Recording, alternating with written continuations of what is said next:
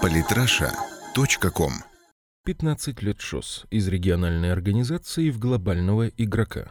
Анна Горде. С 23 по 24 июня в Ташкенте пройдет юбилейный саммит Шанхайской организации сотрудничества ШОС, приуроченный к 15-летию официального существования организации. По информации Кремля, на саммит поедет президент РФ Владимир Путин. У главы государства запланирован ряд важных встреч, о которых, впрочем, пока не сообщается. Предыдущий саммит, к слову, прошел год назад в Уфе и был достаточно продуктивен. Впрочем, грядущее мероприятие вполне вероятно не уступит по числу контрактов предыдущему. Более того, юбилейный саммит обещает быть судьбоносным для организации. Несколько дней назад стало известно о том, что в скором времени организация расширится за счет принятия новых стран в свои ряды.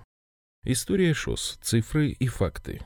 Несмотря на то, что официально ШОС в этом году празднует свой 15-й день рождения, история организации началась несколько раньше. В 1996 году, то есть 20 лет назад, состоялась первая встреча нынешних стран-участниц, за исключением Узбекистана. Тогда шанхайская пятерка, в которую входили Китай, Киргизия, Казахстан, Россия и Таджикистан, собирались для активного обсуждения вопросов в военной сфере. Основной целью, провозглашенной по итогам заседания стран, стало обеспечение стабильности и безопасности вдоль границ бывшего Советского Союза и Китая, для закрепления которых в 1996 и 1997 годах были подписаны соответствующие соглашения. Достигнутые договоренности сработали почти сразу. Вместе с разрядкой в Азиатско-Тихоокеанском регионе снизилось число вооруженных сил в районе границ. Дальше больше. В 1999 году страны приняли декларацию по основным направлениям стратегического партнерства, а в 2001 к ним уже присоединился Узбекистан, и в этом же году была создана сама организация.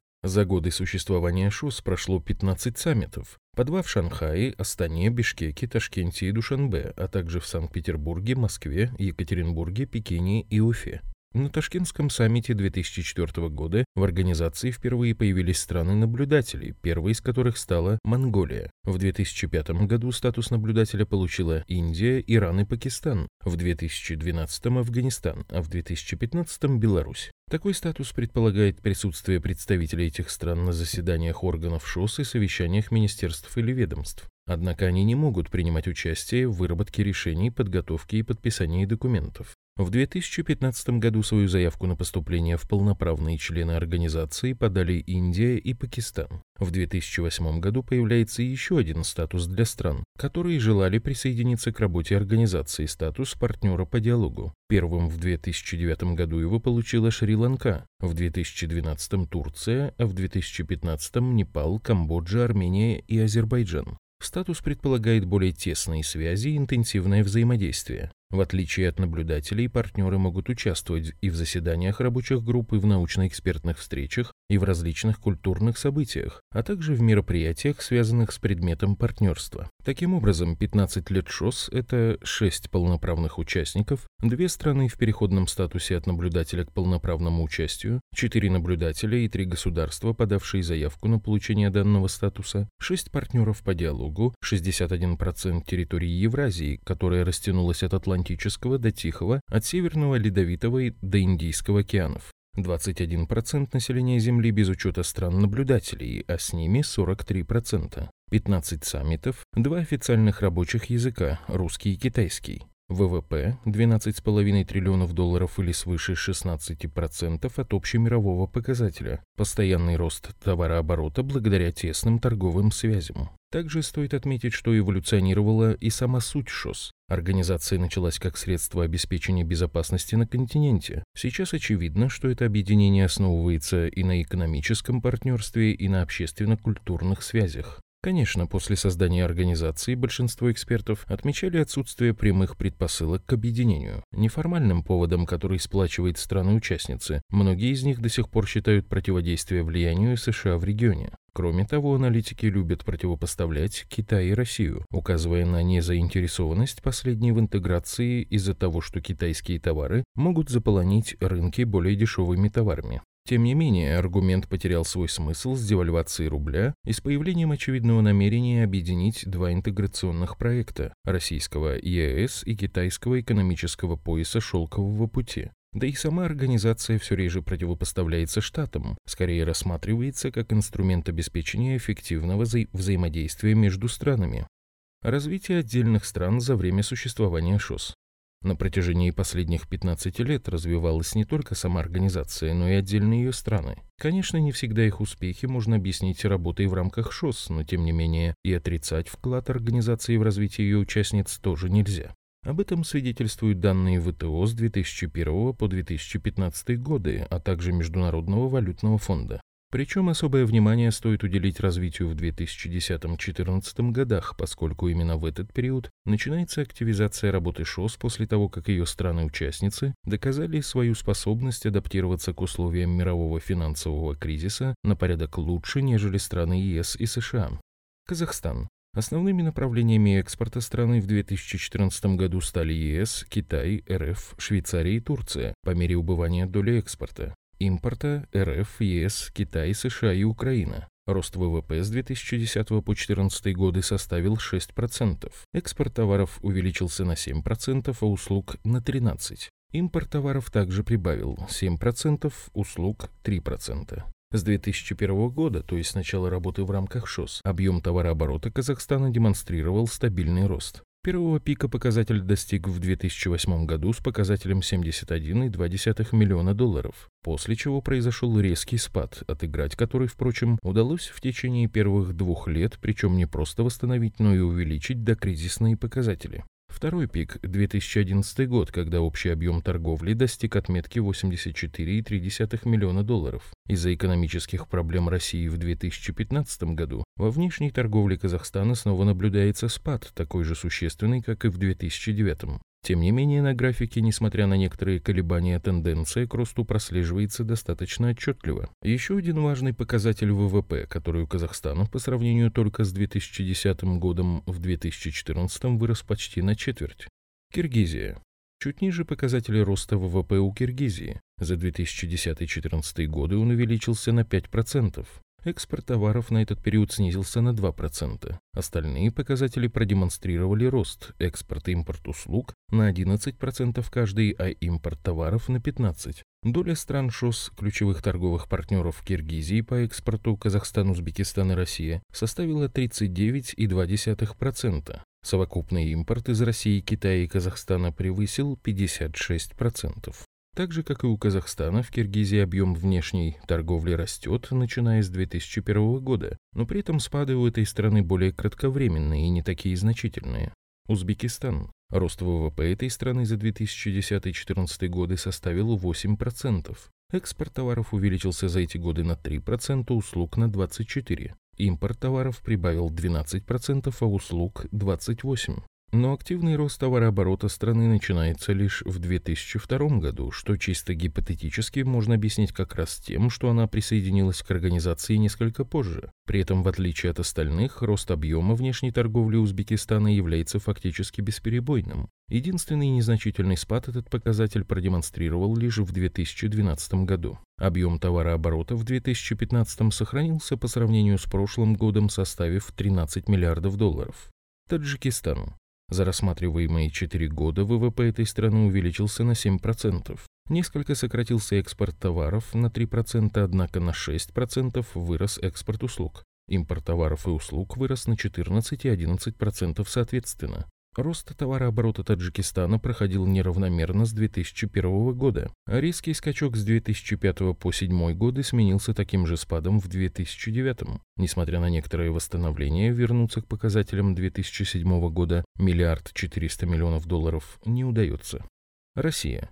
По сравнению с остальными членами ШОС, российский ВВП прибавил с 2010 года лишь 2%. Показатели экспорта и импорта товаров увеличились в одинаковом процентном соотношении по 6%, а услуг 7 и 13% соответственно. Тем не менее, запуск работы в рамках организации совпал с началом устойчивого роста товарооборота. Отправной точкой 2001 года стал показатель в 101,8 миллиарда долларов. Первый пик был достигнут в 2008 году – 471,6 миллиарда. За ним последовал спад 2009-2010 годов, связанный с кризисом крупнейшего торгового партнера Евросоюза. Впрочем, превысить показатели 2008 года удалось в 2011 – 522 миллиарда долларов. К спаду пришлось вернуться в 2014 году с введением санкций.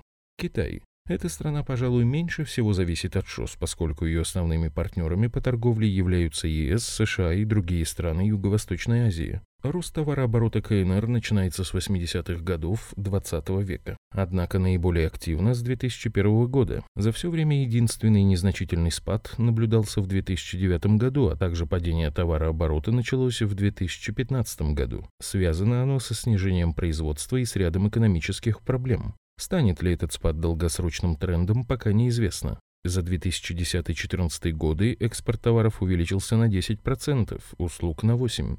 Импорт товаров увеличился лишь на 9%, в отличие от услуг, которые показали рост в 19%.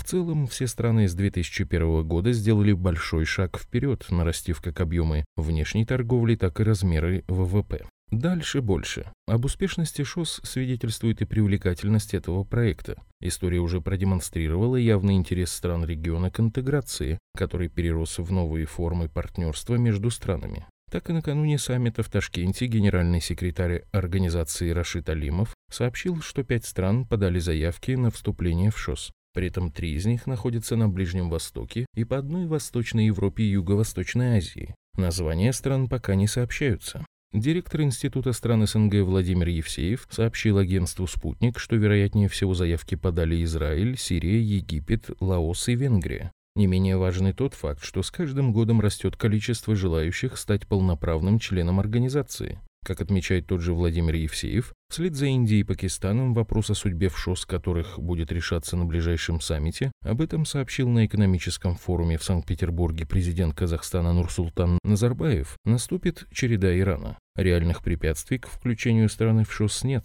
Специальный представитель президента РФ по делам организации Бахтиер Хакимов сообщил, что есть общее понимание, что Иран – реальный кандидат. Единственное, что в самом Иране до сих пор спорят о необходимости вступления в ШОС. Да и не все члены организации, прямо скажем, рады этому партнерству. По словам политолога, это первая волна расширения, а значит после Ирана вполне может начаться серьезная реорганизация, которая на время приостановит расширение организации. Гипотетические сложности в дальнейшей работе ШОС могут вызвать также противоречия Индии и Пакистана, которые находятся в состоянии перманентного конфликта. Сможет ли ШОС пережить присоединение Индии и Пакистана – большой вопрос. Ситуацию усугубляет серьезное расхождение в позициях властей этих стран. Индия считает, что Пакистан организует теракты на ее территории, а пакистанские власти не сомневаются, что теракты – дело рук индийских спецслужб в сотрудничестве с американскими, отмечает Евсеев. Тем не менее, эксперт отмечает, что организация в состоянии пережить эти проблемы, несмотря на то, что у нее еще нет опыта решения подобных конфликтов.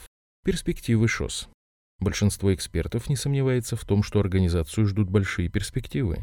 Пять лет назад Назарбаев отмечал рост товарооборота в рамках ШОС в семь раз. В этом году первый замминистра экономического развития Алексей Лихачев говорит о том, что только по сравнению с 2014 годом, в январе-апреле 2016 товарооборот России со странами ШОС за год вырос на 15,2%, а с 2001 года в 4 раза. В 2015 году объем товарооборота России только с полноправными членами организации в денежном эквиваленте составил 84 миллиарда долларов. По словам замминистра, страны ШОС активно занимались импортозамещением после введения западных санкций. Им удалось весомо увеличить свою долю в сельскохозяйственной отрасли. Несмотря на очевидные экономические успехи, по словам некоторых политологов, основная перспектива для ШОС все же остается в военной сфере. Часть из них прочит организации статус антинатовского блока. Особенно этот аспект может актуализироваться, если Европа, да и часть Азии так и останутся во власти США. ШОС давно себя зарекомендовал как полноценный субъект международных отношений. Он в какой-то степени нарушает монополию западного мира в Центральной Азии, считает директор Центральноазиатского научно-исследовательского центра Рустам Ганиев. По его словам, большое влияние на формирование организации оказал теракт 9.11, поэтому ШОС тут же заняла нишу в международном военно-стратегическом ландшафте. Действительно, активная политика США в Азиатско-Тихоокеанском регионе заставляет Россию и Китай волей-неволей работать сообща. В ближайшее время организацию будут также заботить вопросы безопасности в связи с обострившейся борьбой с исламским фундаментализмом. Тем не менее, вряд ли ШОС этим ограничится. Генеральный секретарь ШУС Рашид Алимов считает, что организацию, несомненно, ждет дальнейшее развитие по всем направлениям. Неугасимая энергия четырех движущих сил обеспечивает поступательное развитие ШОС. нарастающее взаимодействие в области политики и безопасности, расширяющееся торгово-экономическое сотрудничество, углубляющийся диалог культура, главное неизменное стремление к совместному развитию, отмечает Генсек. Сенатор Дмитрий Мезенцев, который ранее был генеральным секретарем организации, считает, что ШОС является уникальным многопрофильным международным объединением. По его словам, нынешние формы сотрудничества будут дополняться новыми. Многое привнесут и новые члены. Ключевой характеристикой организации он считает отказ от противопоставления себя остальным странам и организациям. ШОС не противопоставляет себя никому, но становится все более влиятельным игроком и на евразийском экономическом пространстве, демонстрирует укрепление торгово-экономических связей стран шанхайской семьи, подчеркивает эксперт. С этим сложно не согласиться, поскольку очевидная привлекательность организации открывает большие перспективы для ее развития. Кризисные явления в мировой экономике показали живучесть организации и стран, входящих в нее. Конечно, не стоит рисовать перспективы организации исключительно в розовом цвете. В рамках ШОС, так же как и в других объединениях, есть масса проблем, да и интересы стран-участниц не всегда совпадают. Тем не менее, это не повод останавливаться на достигнутом. Вероятнее всего, новый толчок к развитию даст грядущий саммит. По его итогам можно будет строить более точные прогнозы. Самые интересные статьи о политике и не только – Читайте и слушайте каждый день на сайте polytrasha.com.